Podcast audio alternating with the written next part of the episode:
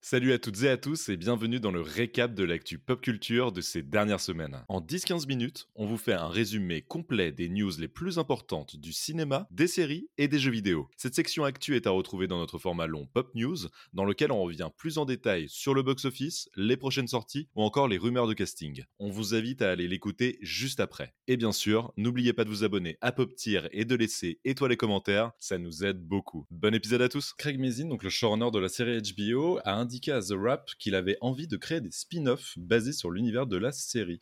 Bon, pour l'instant, ils sont en train de bosser sur la saison 2, The Last of Us, c'est son focus principal, mais il a déclaré en principe, je n'ai aucun problème avec les spin-offs et je suis sûr que Neil Druckmann, le co-créateur de la série, serait également intéressé. il ajoute même Mon grand espoir est que si quelque chose de tel devait arriver, que ce soit fait avec autant de soin, de respect et d'amour que ce que nous appliquons à cette série en ce moment très bonne nouvelle pour les fans de The Last of Us. Mais bon, on attend quand même qu'ils se focalisent plus sur la saison 2, déjà qu'elle sorte. C'est pas avant 2024-2025. on a fait une vidéo spéciale d'ailleurs sur YouTube, donc n'hésitez pas à la consulter. J'en profite évidemment pour vous rappeler de vous abonner à votre flux de podcasts dans lequel vous êtes en train de nous écouter présentement, mais aussi à nos chaînes YouTube, Dailymotion, mais aussi Twitch désormais, puisque nous sommes live en direct tous les lundis à 20h30, mais aussi sur nos réseaux sociaux. On est sur X, Twitter, on est sur Instagram, on est sur TikTok, on est sur Facebook. Où est-ce qu'on est ailleurs? Je crois que c'est tout. Hein. Hmm, c'est déjà pas mal. C'est déjà, pas, mal. Ouais, c'est cool. donc rejoignez-nous. Venez lâcher les pouces bleus, tout ça. Voilà, les pouces bleus, l'abonnement, le partage, euh, parlez-en à vos proches, ramenez votre grand-mère, enfin bref. tout ça, euh, tout ça. On continue avec les brèves. On en parle régulièrement désormais, hein, c'est la grève, la double grève euh, aux États-Unis, à Hollywood. La Writers Guild of America est en grève depuis mai dernier.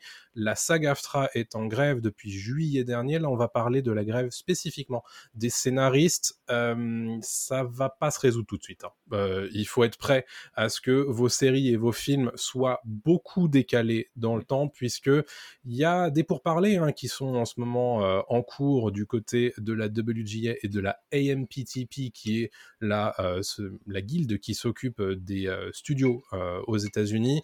Et il se trouve que les gros studios, ils ont fait une contre-proposition à la WGA qui n'est pas prête à l'accepter puisque bah en fait l'intégralité de ce qu'on leur propose c'est pas suffisant ou alors c'est trop peu clair pour que ça vaille le coup et que la WGA décide d'arrêter la grève. Mmh. Donc ce qui va se passer c'est que bah ils vont continuer euh, les pourparlers et euh, les scénaristes américains qui sont 11 500 euh, sont tous d'accord dire que bah, ils sont dans leur droit de demander ce qu'ils demandent et que les studios, notamment les gros gros studios que sont Disney, Warner, Netflix, Prime, sont clairement en train d'abuser de leur position dominante et ils ont fait le rundown un petit peu, enfin le l'explication de ce qu'ils demandent en réalité en termes de, de portion du revenu de ces studios et c'est toujours en dessous de 1% de leur revenu annuel. Donc c'est pour vous montrer à quel point en réalité euh, les scénaristes ils demandent pas tant que ça euh, aux, studios, mais que les studios ont simplement décidé du pourrissement de, cette grève. C'est quelque chose qu'on connaît bien en France, hein, mais visiblement, voilà, ils veulent pas que ça avance et ça va pas avancer de sitôt.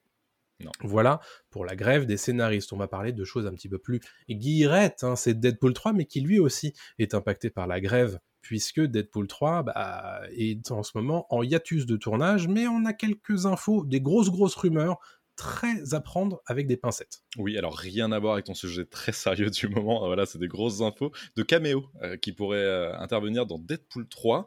Donc, comme tu l'as dit, le, film était en tournage, toujours en tournage, avec évidemment euh, Hugh Jackman qui revient dans la peau de, Wolverine, mais apparemment, on pourrait aussi retrouver donc Jennifer Garner en Elektra, Brian Cox en William Stryker, Brian Cox qu'on avait justement vu il y, a, il y, a, peu de temps dans Succession, Halle Berry en Storm, Owen Wilson en Mobius de la série Loki, Famke Johnson en Jean Grey ou encore Channing Tatum en Gambit, parce qu'à l'époque, il devait y avoir un film Gambit avec l'acteur. Et il se murmure aussi que Patrick Stewart et Ian McKellen reprendraient leur rôle respectif du professeur X et de Magneto. Et tout ça nous vient de The This Insider.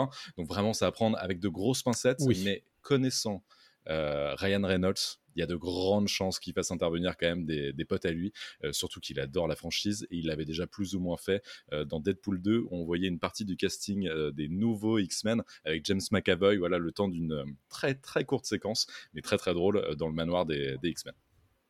Ok, bon, à prendre avec des pincettes, évidemment, tout ça, c'est pour euh, dans longtemps, hein, puisque bah, le tournage s'est arrêté au moment du lancement de la grève de la saga AFTRA.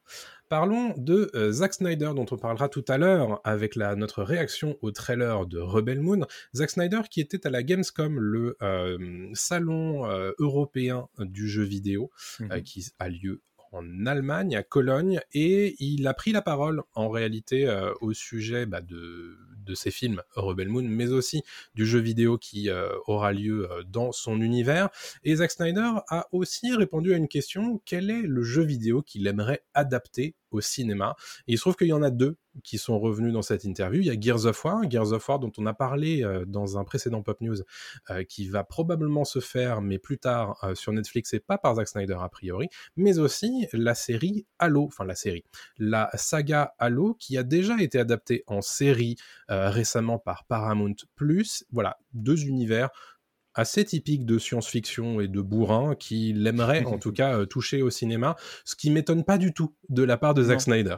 On parlera de Rebel Moon tout à l'heure dans l'émission. Et petite précision, euh, Dave Bautista euh, est très très chaud pour jouer dans Gears of War, on vous l'avait dit il y a quelques temps, et Dave Bautista a bossé avec Zack Snyder sur Army of the Dead. C'est vrai. Pas si longtemps que ça, donc les deux ensemble, c'est pas si déconnant. Pourquoi pas mm. On verra ce que Netflix fait de ce projet en tout cas. Parlons alors ces petits carnets roses désormais, euh, cette brève, puisque Monica Bellucci a officialisé sa relation avec Tim Burton. Eh oui, putain, je me tape toutes les brèves euh, super funky euh, ce soir.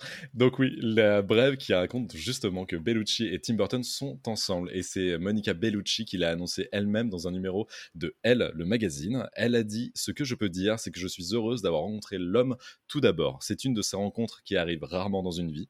Je connais l'homme, je l'aime et maintenant je vais rencontrer le réalisateur. C'est une autre aventure qui commence. Moi, j'aime Tim. Et donc elle précise qu'elle rencontre le réalisateur maintenant parce que oui, elle joue dans Beetlejuice 2 et elle jouera apparemment la femme de Beetlejuice, incarnée par Michael Keaton.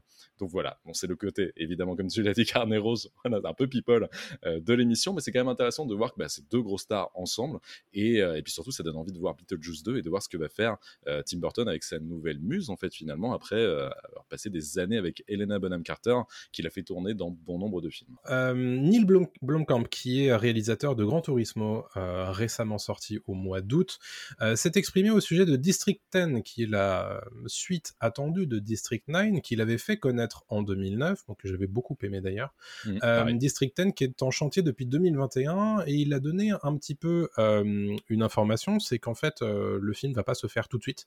Il n'est pas du tout prêt en fait à se lancer. Lui-même dit c'est pas forcément le projet sur lequel je vais me lancer tout de suite. Donc voilà pour District 10. c'est dommage parce que moi j'avais bien aimé District 9. Après s'il a pas trop d'idées et s'il se sent pas de le faire tout de suite, bon bah qu'il attende hein, tout simplement. une affiche désormais Adrien avec l'affiche de The Killer. The Killer de David Fincher, le prochain film de David Fincher, donc très très attendu, qui sortira directement sur Netflix le 10 novembre prochain. Donc comme vous le voyez dans le live euh, et sur YouTube, voilà, c'est un portrait de Michael Fassbender avec un bob. On est d'accord, hein, Thomas? C'est bien un bob, Une petite chemise hawaïenne aussi, euh, et euh, qui justement se dévoile un peu plus. On n'a pas de bande-annonce de The Killer, mais on a un pitch qui dit un assassin implacable commence à développer peu à peu une conscience entre le bien et le mal. Voilà. Donc on imagine que ce sera encore bien dark comme David Fincher sait le faire. On a très très hâte de découvrir son prochain film. Exactement, le 10 novembre sur Netflix. La suite avec du jeu vidéo. Euh, vous savez que Starfield, le prochain jeu de Bethesda Game Studio, arrive très prochainement puisqu'il arrive en euh, accès anticipé le 1er septembre puis euh, le 6 septembre pour tout le monde et notamment dans le Xbox Game Pass. Et Bethesda a d'autres chats sur le feu puisque tout simplement Bethesda va aussi travailler sur un un jeu Indiana Jones.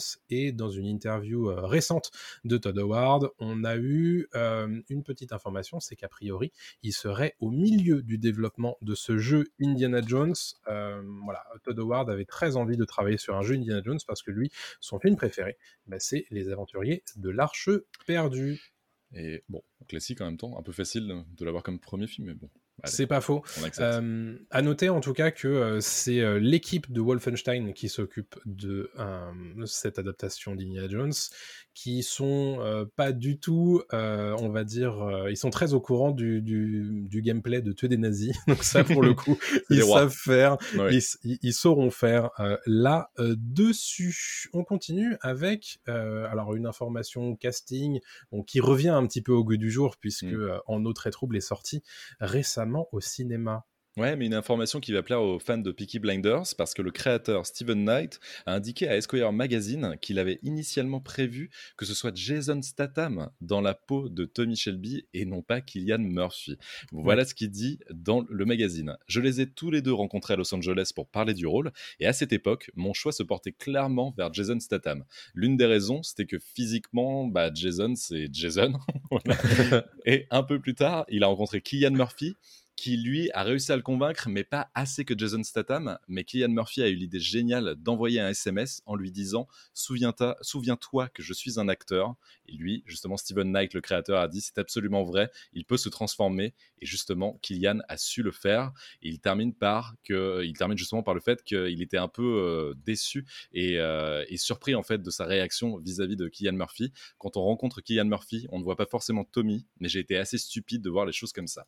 Heureusement, il est revenu sur sa décision et il a embauché Kylian Murphy pour le rôle. C'est vrai que maintenant, Tommy Shelby, c'est Kylian Murphy. Hein. Oui, voilà. C'est vrai que Jason Statham, ça aurait été euh, différent, c'est clair. Ouais, ça aurait été sympa aussi. Je pense que ça aurait été cool. Mais bon. C'est clair. Euh, une autre information qui nous vient de Threads, vous savez, cette application euh, concurrente de X slash Twitter hein, qui s'est lancée de la part de Facebook. c'est James Gunn qui a répondu à un internaute, comme il le fait régulièrement. cet internaute lui demandait, mais du coup, votre, votre Superman dans Superman Legacy, il va être jeune? Et en fait, James Gunn lui a dit non, non, euh, j'ai jamais prévu de faire un film sur euh, Superman jeune. Mon Superman, c'est un Superman. Hmm. Euh, voilà pour cette petite information qui va confirmer du coup que James Gunn n'a pas du tout l'intention de faire un Young Superman dans Superman Legacy. C'est un film Superman à part entière qui lancera du coup la nouvelle mouture du DC Extended Universe, comme vous le savez, puisqu'on l'a traité régulièrement dans Pop News. Désormais, parlons un petit peu trailer, puisqu'on a eu euh, quelques trailers cette euh, semaine, notamment le trailer de Rebel Moon, qui est le prochain film, les prochains films de euh, Zack Snyder, dont on a parlé tout à l'heure, euh, Rebel Moon, qui euh, est assez impressionnant visuellement, je trouve, non? Qu'est-ce que tu en ouais, pensé Ouais, alors bon, c'est du Zack Snyder pur et dur, hein, on va pas se mentir, c'est quand même très gris, on voit un petit peu les ralentis, mais on comprend pourquoi euh, Zack Snyder voulait faire un Star Wars et que Rebel Moon, en fait, c'est son Star Wars à lui. D'ailleurs, il y a littéralement des sabres laser dans la bande-annonce. revoyez là, en fait, on voit un type avec deux sabres laser, voilà sur le côté. Euh, moi, j'ai trouvé ça vraiment pas mal. Euh, mm. Le fait que ce soit en deux parties, c'est cool parce que tu sens qu'il veut lancer une saga. Il y a quelque chose de, très sympa. Et puis, euh, Sofia Boutella, quoi. Enfin, merci de lui donner un premier rôle. Sofia Boutella est incroyable depuis des années. Depuis que je l'ai découverte dans, mm. dans Kingsman, voilà, elle était, elle était super à l'époque. C'est très très bien de la mettre en premier rôle. Et le casting aussi est super solide, quoi. Donc, euh, donc non, franchement, euh, j'ai adoré. Toi, t'en as pensé quoi? Écoute, moi j'aime bien. Effectivement, hein, on, sent bien que à une grande époque, peut-être que ça aurait pu euh, être un projet Star Wars. En fait, Zack Snyder a expliqué par la suite qu'il y avait eu des discussions avec Kathleen Kennedy, la directrice de Lucasfilm. Il lui avait dit et si mon Star Wars c'était un film rated R, donc interdit aux moins de 17 ans aux États-Unis Et Kathleen Kennedy lui fait non, non. donc du coup, il a fait, bon bah salut. Et donc il a fait ça. Euh, c'est Rebel Moon euh, qui va être euh, en deux parties comme on l'a dit tout à l'heure. La première partie le 22 décembre 2023, donc c'est le film de Noël de Netflix. On sait que c'est toujours un événement pour Netflix et il y aura une deuxième partie le 19 avril 2024, donc quatre mois plus tard. on sait aussi que plus tard les deux films auront des versions longues. chose assez inédite pour euh, des films Netflix, puisque bah, pour le coup, il euh, y a pas vraiment, ça justifie pas vraiment une version longue euh, quand on n'est pas sorti au cinéma. Et pourtant, voilà ce qu'on va faire. Mais bon, c'est évidemment histoire de rentabiliser les abonnements de, des Netflix quoi. Et puis de jouer sur le Snyder Cut, hein, qui avait fait grand bruit à l'époque, justement, en disant oh, du hein, on voudrait une version longue, il l'avait eu, ça a fait grand bruit, ça avait marché, et je, sens, je pense que Netflix a bien senti le filon. Exactement. Donc, euh, film à gros budget, ça se voit. Euh, moi, j'attends aussi. On voit toutes les euh, Snyder habituelles, hein, évidemment, avec les ralentis dans tous les sens, les, les, les, tons désaturés, le gris, etc. Ça, ça, ça, peut me plaire, honnêtement. Moi, ça me rappelle un petit peu 300, que, qui est un peu plaisir coupable de, mon côté, je vais mmh, pas te mentir. mais c'est vrai qu'après, il s'était peut-être un petit peu perdu avec du Sucker Punch, etc. mais à voir ce qu'il va nous faire avec Rebel Moon. je suis très curieux de voir et on va très certainement vous, vous en parler en fin d'année de cette partie 1 dans un épisode spécial. C'est quand même le film de Noël de Netflix. Hein. C'était le cas de Don't Look Up à l'époque. Et voilà, donc il mise très très gros sur celui-là, je pense. Ah oui, c'est évident. Et voilà, c'est fini pour le récap. Pour ne rien rater des dernières actus pop culture, il vous suffit simplement de nous suivre sur les réseaux sociaux. On est sur TikTok, Twitter, Instagram, Facebook et on est aussi présent sur YouTube et Dailymotion. On vous dit à très bientôt. Salut tout le monde.